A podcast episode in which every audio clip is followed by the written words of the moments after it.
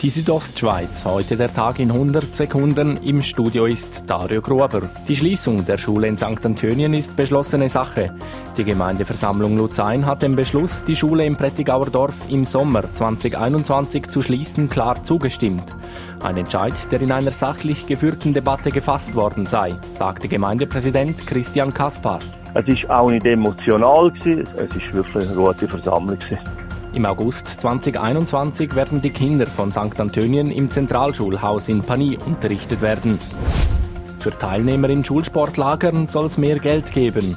Der Bundesrat will Schulsportlager finanziell besser unterstützen und kommt damit einem Auftrag des Bündner BDP-Nationalrats Duri Campell nach. Ein guter Entscheid und eine Investition in die Zukunft, so Duri Campell. Für unsere Jugendlichen in ihrer Entwicklung im sozialen Leben. Gemäß dem vom Bundesrat in die Vernehmlassung geschickten Bericht soll die Unterstützung von heute 7,60 Franken auf 16 Franken pro Tag und Schüler erhöht werden. Der Bündner Bauernstand konnte heute seine neuen Diplomlandwirte feiern.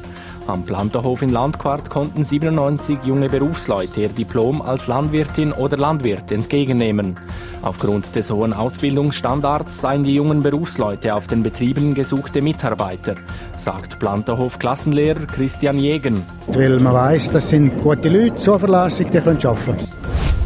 Die Kantonspolizei Graubünden hat mehrere Einbrüche in Poschiavo aufgeklärt. Mit Hilfe von Hinweisen aus der Bevölkerung führten die Spuren zu einem 17-jährigen Tatverdächtigen, wie die Kantonspolizei mitteilte. Der 17-jährige Italiener, der im Puschlaf arbeitete, ist geständig. Er ist im Juni in zwei Lokalitäten in Poschiavo eingebrochen. Bei den Einbrüchen wurden mehrere tausend Franken Bargeld gestohlen.